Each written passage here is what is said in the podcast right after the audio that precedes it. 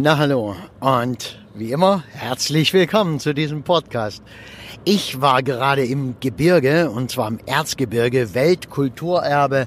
Erzgebirge, eine alte Bergbauregion. Hier wurde Silber geschürft, ja, wurde auch mal Uran geschürft oder nennt man das dann Schürfen, ist auch egal. Äh, darum geht's jetzt nicht. Es geht um diese Tradition, die natürlich die Tradition der Bergleute ist. Und bei dieser Beerdigung heute mit einem großen, schweren Eichensarg, da ähm, haben acht Bergleute diesen Sarg zum Grab getragen und dort abgesenkt.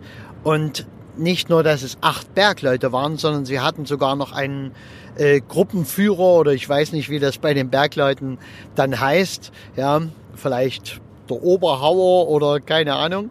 Ja, und äh, der war auch noch dabei. Es waren also neun Leute in ihrer klassischen Bergarbeiter ähm, Ausgehzunft, Kluft, ja, und äh, das hat dem Ganzen natürlich einen Rahmen verschafft, den man heute selten erlebt.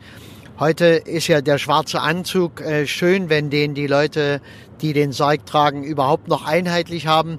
Meistens ist es ein zusammengewürfelter Haufen von äh, Leuten, die da irgendwas äh, anhaben, was eventuell zu einer Beerdigung passen könnte. Und äh, das geht von äh, schäbig bis nicht ganz so schäbig. Und äh, ja, du merkst, da ist ein bisschen Abfälligkeit drin, weil ich es halt häufig so erlebe. Und äh, ich weiß auch, wenn sich manchmal so lustig gemacht wird im Gewerbe über Leute, die da noch mit diesen richtig äh, alten ähm, Bestatter Kluften rumrennen, also diese mit Zylinder und Frack und das macht natürlich wirklich was her. Das ändert etwas in uns, wenn wir so etwas sehen. Das ist etwas anderes, als wenn jemand in einem normalen Anzug kommt oder vielleicht in einem Anzug, den er schon drei Jahre trägt und der vielleicht mal wieder in die Reinigung müsste. Also das äh, wollte ich dir hier mal so erzählen. Äh, der Fall, um den es geht, kann ich dir auch gleich noch erzählen. Es war nämlich eine sehr außergewöhnliche Rede, weil äh, eine Frau mit 79 Jahren ist gestorben und die lag in Scheidung. Und das ist ja schon mal sehr außer, außergewöhnlich. Die ist also mit 78 Jahren endlich mal zu Hause ausgezogen, weil äh, ihr Mann hatte schon mal die Scheidung beantragt und äh, hat es ihr aber vorsichtshalber noch nicht gesagt.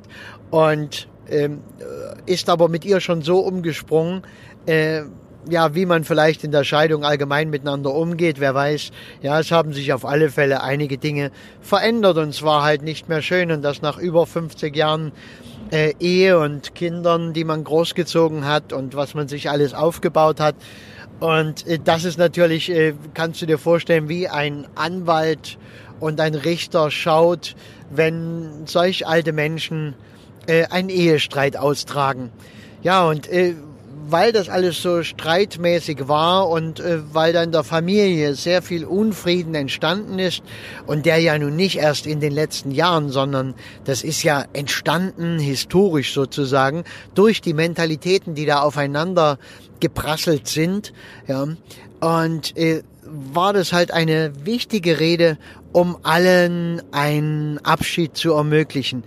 Ähm, es steht oftmals der Wunsch von den Menschen, mit denen ich das Gespräch führe, äh, die haben ihren Blickwinkel auf den Verstorbenen und die wollen natürlich dann, äh, dass ich das genauso mache, wie deren Blickwinkel ist. Und äh, dann sind die Fronten ja geklärt, wer der Böse ist, wer der Gute war und wer Fehler gemacht hat und wer alles richtig gemacht hat. Und wenn du das Leben kennst, und davon gehe ich mal aus, wenn du diesen Podcast hörst, ja, dann weißt du, wir machen manchmal was richtig im Leben und wir machen manchmal was falsch im Leben und manchmal können wir nicht über unseren Schatten springen, manchmal wachsen wir über uns hinaus, wir haben unsere Ängste, aus denen heraus wir Entscheidungen treffen, die wir eigentlich nicht treffen sollten, die gar nicht so dienlich sind. Aber wir haben eben Angst und äh, dann übernimmt die Angst die Kontrolle. Es ist alles wahnsinnig kompliziert, aber äh, nicht undurchschaubar. Und das, ähm, dadurch lässt sich auch eine Rede machen, in dem jeder seinen Platz finden kann. Und dort ging es um die Vergebung und nicht die Vergebung unbedingt nun der Verstorbenen. Das ist nämlich ein relativ einfaches Ding. Das kriegt äh, jeder ganz gut hin. Mit der richtigen Anleitung kannst du einem verstorbenen Menschen alles verzeihen. Äh, womit wir immer ein Problem haben, ist uns selbst zu verzeihen.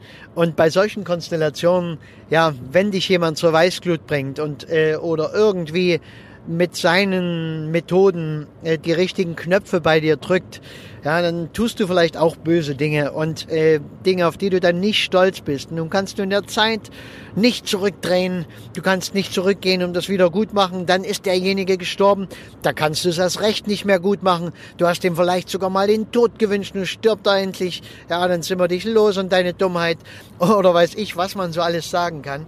Und es sind krasse Beispiele, aber es passiert im Leben und äh, du kennst es hoffentlich etwas feiner, etwas äh, differenzierter, abgesetzter und es ist nicht ganz so krass in deinem Leben, aber es wird es auch geben.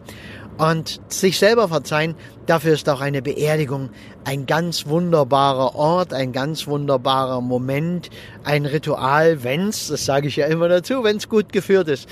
Hätte ich äh, in dem Moment einfach den Lebenslauf vorgelesen, irgendeine schöne Malerei betrieben, ja, äh, wäre die Beerdigung auch rumgegangen und ich hätte mein Geld gekriegt, aber es wäre nichts passiert.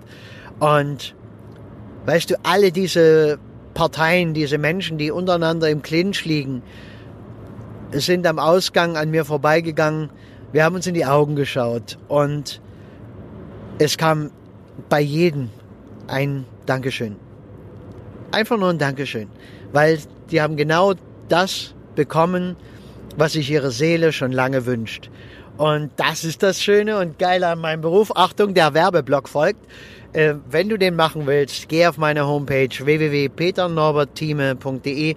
Ich bring dir alles bei, was du brauchst, um Erstklassiker Trauerredner zu werden, Trauerrednerin zu werden oder sogar Bestatter, wenn du denn äh, das machen möchtest. Das ist nicht so kompliziert, wie du vielleicht denkst, sondern wenn du es mit dem Herzen betreibst, wird es deine Erfüllung und es wird deinem Leben eine wunderbare äh, Krone aufsetzen. Es ist vielleicht auch bloß ein Stück deines Weges, kann ja sein, aber geh diesen Schritt einfach mal, wenn du magst. Okay, ich danke dir. Mach's gut.